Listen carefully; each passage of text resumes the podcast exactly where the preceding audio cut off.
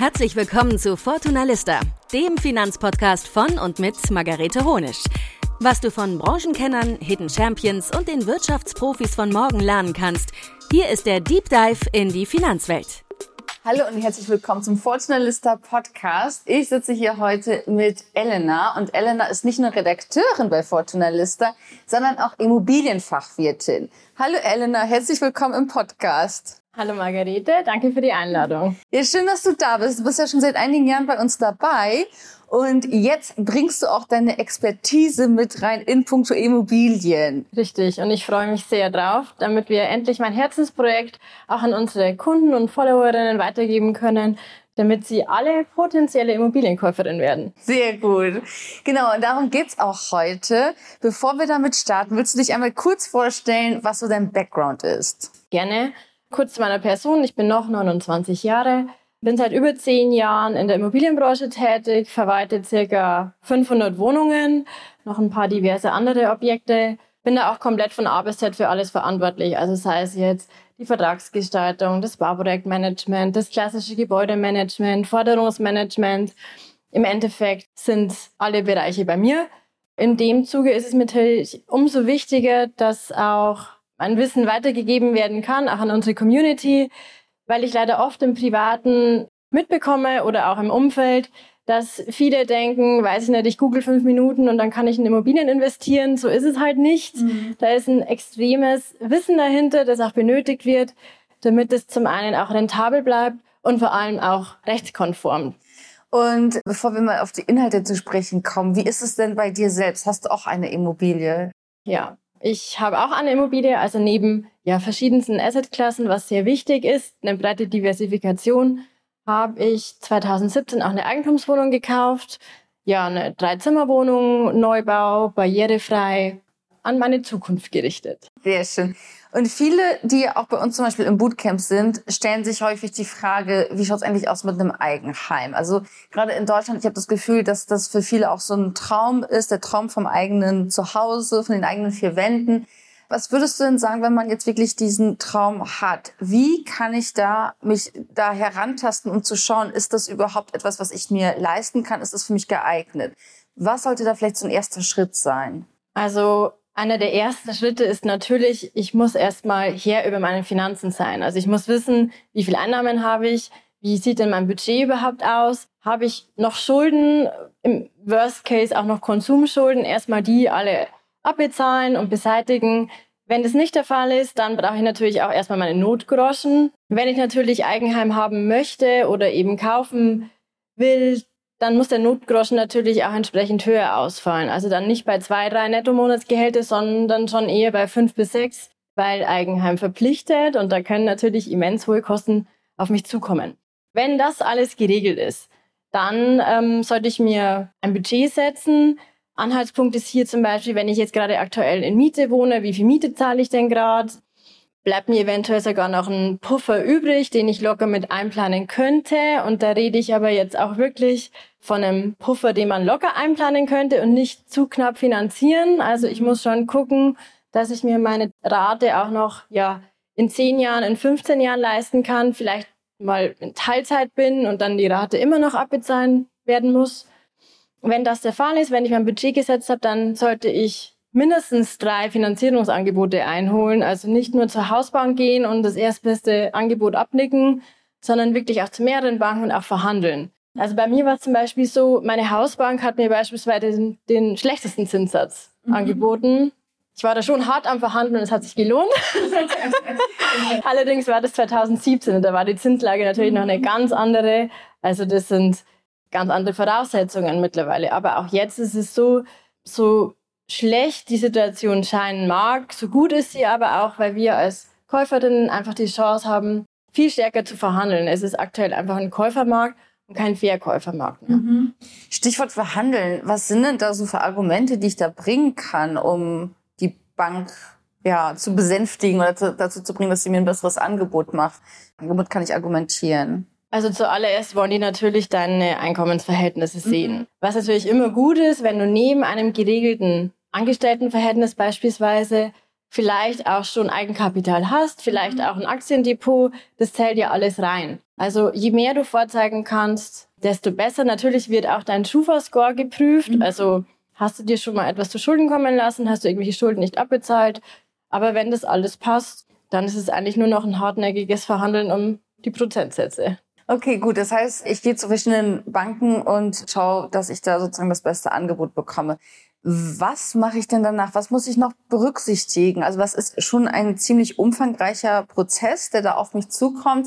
Was ist dann der nächste Schritt danach? Also es kommt jetzt ganz darauf an, ob ich mir ein Haus kaufen möchte oder eine Eigentumswohnung. Mhm. Es gibt da verschiedene Unterlagen, die du berücksichtigen solltest. Wenn es eine Eigentumswohnung beispielsweise ist, ist es unglaublich wichtig, die Teilungserklärung zu lesen und auch alle Protokolle, die ja gesammelt werden müssen. Die Teilungserklärung ist beispielsweise das A und O einer Eigentumswohnung. Also das mhm. ist unglaublich wichtig. Was darf denn zum Beispiel verändert werden? Was ist komplett ausgeschlossen? Wofür brauche ich die Erlaubnis von all meinen Miteigentümern? Also hier gilt es einfach, die wichtigen Unterlagen zu prüfen und eben nicht nur gucken, wie viel kostet sie, wo ist sie, welche Miete kann ich vielleicht da rausschlagen. Also das sind eher so die oberflächlichen Punkte, sondern schon tiefer in die Materie gehen, Teilungserklärung lesen, Beschlusssammlungen lesen, Vielleicht auch mal gucken, wer sind denn meine Miteigentümer? Wenn man natürlich eine Eigentumswohnung in einer WEG, also Wohnungseigentümergemeinschaft kauft, kauft man auch immer die anderen Eigentümer mit. Also da kann es auch zwischenmenschlich einfach Ärger geben. Verstehe. Gibt es da irgendwelche Fails, die du schon erlebt hast oder irgendwelche bösen Überraschungen? Ja, zum Glück nicht mir passiert, aber ähm, vom Hörensagen habe ich mitbekommen, jemand Bekanntes hat sich ja blind eine Eigentumswohnung gekauft, hat nicht recherchiert und auch nicht geguckt, wie wurde die Wohnung denn jemals erschaffen oder finanziert. Letzten Endes war es so, die Dame wollte die Wohnung als Kapitalanlage kaufen oder hat sie gekauft, wusste aber zu dem Zeitpunkt nicht, dass es zum Beispiel preisgebunden ist. Also das heißt, die Wohnung war preisgebunden, man darf eine gewisse Miete nicht überschreiten. Also ich kann jetzt nicht einfach nach den ortsüblichen Vergleichsmieten erhöhen oder sonstiges, sondern die Miete ist gedeckelt man kann hier nur in absoluten Ausnahmefällen ähm, die Mieten erhöhen. Das ist natürlich bei einer Kapitalanlage ein fataler Fehler. Und wer entscheidet sowas? Dass eine Wohnung preisgebunden ist. Ja. Der Hintergrund ist einfach da, wenn man ein Haus baut mit mehreren Wohnungen, dann kann man von Staat eine Förderung beantragen. Also das kann ein Bauträger machen, ob der jetzt gewerblich ist oder privater Bauträger. Mhm. Wenn man das allerdings macht, bekommt man natürlich ein extrem zinsvergünstigtes Darlehen. Und der Zins, diese Zinsvergünstigung muss natürlich an den Mieter weitergegeben, indirekt durch gedeckelte Mieten. Gut, das heißt, das war definitiv keine Kapitalanlage für die Frau. Oh Gott. Ja, nein. Was für ein Fail. Okay. ähm, wie sehr muss ich mich denn eigentlich dann auskennen, auch wenn ich so eine Wohnung besichtige, beispielsweise mit ja, mit den Böden und so weiter, mit der ganzen Ausstattung. Also ich stelle mir das ziemlich kompliziert vor, wenn man davon noch gar keine Ahnung hat, zu wissen, worauf muss ich denn da achten. Und ich glaube, das ist es auch, wenn, wenn man jetzt nicht so wie ich in der Branche tätig ist und null Ahnung mit dem Baugewerbe oder überhaupt jemals auf einer Besichtigung war, glaube ich schon, dass es schwer ist. Aber da gibt es halt so typische Klassiker. Ich muss natürlich, also als allererstes was sagt denn der erste Eindruck? Was sagt denn auch die Umgebung? Also die Lage ist ja auch ein essentieller Punkt. Ist da vielleicht eine Mülldeponie nebenan oder gleich die Autobahn oder äh, wie schaut denn so der Vorgarten der Nachbarn aus? Aber im Haus selber, da ist so der Klassiker der nasse Keller. Also natürlich Keller angucken. Sind da schon irgendwelche Schimmelspuren? Ich meine, man fühlt und man riecht es ja auch. Ist ein Keller trocken oder nass? Dann natürlich, weil wir schon im Keller sind, die Heizungsanlage mhm. ist natürlich ein sehr wichtiges Thema. Ich meine, wenn da jetzt eine Ölheizung drin ist, die 25 Jahre alt ist, dann ist da ein Kostenfaktor von circa, ja, wahrscheinlich 50, 60.000 Euro, den ich gleich mal mit einplanen kann, ja. wenn ich die austauschen muss. Ja. Und die Lebensdauer von so einer Heizung sind circa 25 bis 30 Jahre. Also ja, die Heizung angucken, wann wurde sie denn das letzte Mal ausgetauscht? Mit welcher Energie wird denn überhaupt befeuert? Dann, ja, in der Wohnung selbst, welche Fenster sind denn drin? Also habe ich noch einfache Holzfenster oder schon doppelt oder vielleicht auch dreifach verglaste Kunststofffenster? Ist eine Dämmung an der Fassade? Das sind halt so die klassischen Dinge, wo ich dann natürlich auch Energie einspare und somit Kosten. Welche Nebenkosten oder grundsätzlich Kosten können noch auf mich zukommen, abgesehen von dem Kaufpreis der Immobilie? Also die klassischen Kaufpreis-Nebenkosten sind die Notargebühren, also Er verlangt natürlich Gebühr für die Kaufpreiserstellung und aber auch für die Umschreibung im Grundbuch. Die Grunderwerbsteuer in Bayern beispielsweise beträgt sie 3,5 Prozent. Dann, wenn ich einen Makler beauftrage, fallen natürlich auch Maklergebühren an. Zu denen können natürlich, je nachdem, ähm, was ich noch zusätzlich beauftragen möchte, beispielsweise auch Kosten für den Gutachter anfallen. Das ist aber natürlich sehr individuell und variabel. Okay, also die Kosten auf jeden Fall auch im Auge behalten, weil das scheint ja doch dann noch einiges zu sein, was da auf einen zukommt. Richtig. Okay. Und was passiert, wenn ich jetzt meine Finanzierung habe? Ich habe jetzt die Traumwohnung gefunden oder das Eigenheim und will jetzt wirklich kaufen. Wo gehe ich hin? Was mache ich als nächstes? Dann äh, geht's ab zum Notar. Der Notar schickt dir dann ja für gewöhnlich einen Kaufentwurf zu. Dann hast du auch zwei Wochen Zeit, den nochmal zu prüfen auf Herz und Nieren. Ja, wenn die zwei Wochen Frist rum ist, dann kann man einen Termin vereinbaren zur Unterschrift. Das läuft dann so ab, du gehst praktisch mit, also entweder privater Verkäufer oder üblicherweise ist es meistens ein Bauträger. Beide Parteien gehen zum Notar. Der Notar liest dann den gesamten Kaufvertrag durch, also wirklich den gesamten, in einer riesigen Geschwindigkeit. Niemand kann ihm folgen. Aber das muss er eben und dann äh, ja, wird gefragt, ob man jetzt endlich wirklich kaufen möchte. Und dann werden die Unterschriften gesetzt und der Notar prüft die Unterschriften. Dann äh, bist du erstmal Käuferin. genau, gehört mit dann die Wohnung in dem Moment oder noch nicht? Dann ist es so, wenn du den Kaufvertrag unterschrieben hast, musst du natürlich auch erstmal den Kaufpreis zahlen. Mhm. Also es gibt hier zum Beispiel auch die Möglichkeit, ein Notar-Ander-Konto beim Notar zu beantragen. Das heißt, hier wird der Käufer oder eben die Käuferin den Kaufpreis auf dieses Notar-Ander-Konto überwiesen. Wenn das Geld da ist, das vollständige, das prüft der Notar, wird die Freigabe zur ja, Umschreibung im Grundbuch erteilt. Okay, das heißt, sobald ich im Grundbuch stehe, dann erst bin ich auch Eigentümerin. Richtig. Okay. Nochmal zurück zur Finanzierung ganz kurz, weil du hast auch schon gesagt, ich brauche Notgroschen und so weiter.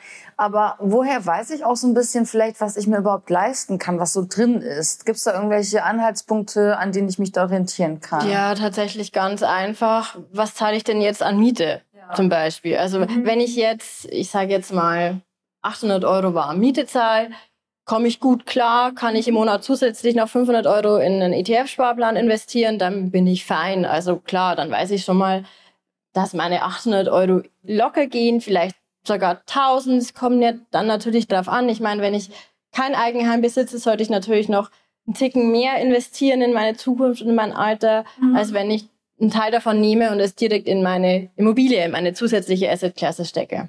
Und wie lange rechne ich denn dann? Rechne ich bis zum Lebensende oder wie lange rechne ich denn dann mit der Abzahlung des Kredits? Das ist natürlich so. Das ist mittlerweile anders. Vor fünf oder in, ja, in der letzten Niedrigzinsphase vor fünf, sechs Jahren war es natürlich schon so, dass man da ja eine effektive Verzinsung ich beispielsweise hatte eine von 1,5 Prozent, also das ist nichts. Mhm. Meine Wohnung ist in 16 Jahren abbezahlt insgesamt. Also jetzt muss ich noch 10 Jahre abzahlen und dann, wenn ich 40 bin, ist mein Eigentum abbezahlt. Das ist halt mega. Das ist jetzt leider nicht mehr möglich, ganz klar. Ich meine, jetzt alleine bist du irgendwo bei 4, wahrscheinlich 4,5 Prozent. Mhm. Also das ist schon mal das Vierfache an Zinsleistung, das du aufbringen musst. Es ist unmöglich, das in so kurzer Zeit zu finanzieren, außer du hast natürlich jetzt eine immense Summe an Eigenkapital, das du mhm. einstecken kannst. Aber grundsätzlich musst du wirklich gucken, dass spätestens bei Rentenantritt die Immobilie abbezahlt ist. Wo kann ich mich denn jetzt informieren, wenn ich mich für das Thema interessiere? Wo gehe ich denn da am besten? Was mache ich ja. denn da? Hast du irgendeine Idee? Man munkelt, dass Fortuna Lista bald einen Immobilienkurs herausbringt. Ja, genau. Das war eins unserer Herzensprojekte. Ja, mir war es auch sehr wichtig, dass wir eben was Fundiertes auf den Markt bringen in dem Kurs, den wir anbieten.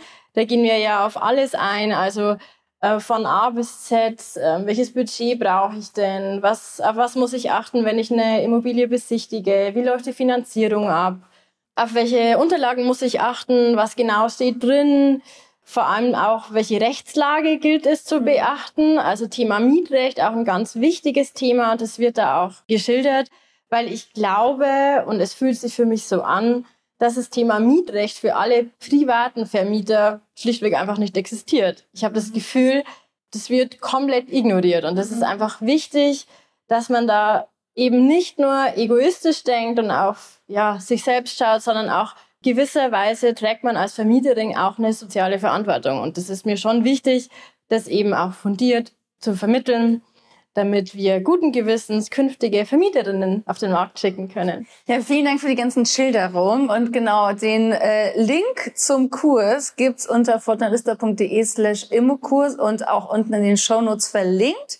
Und ja, vielen Dank, dass du da warst und uns ein paar Insights gegeben hast. Sehr gerne. Vielen Dank fürs Zuhören. Das war Fortuna Lista, der Finanzpodcast von und mit Margarete Honisch. Wenn du Lust auf weitere Infos rund um Finanzen hast, dann geh jetzt auf fortunalista.de oder folge uns auf Instagram unter Fortunalista. Bis zum nächsten Mal.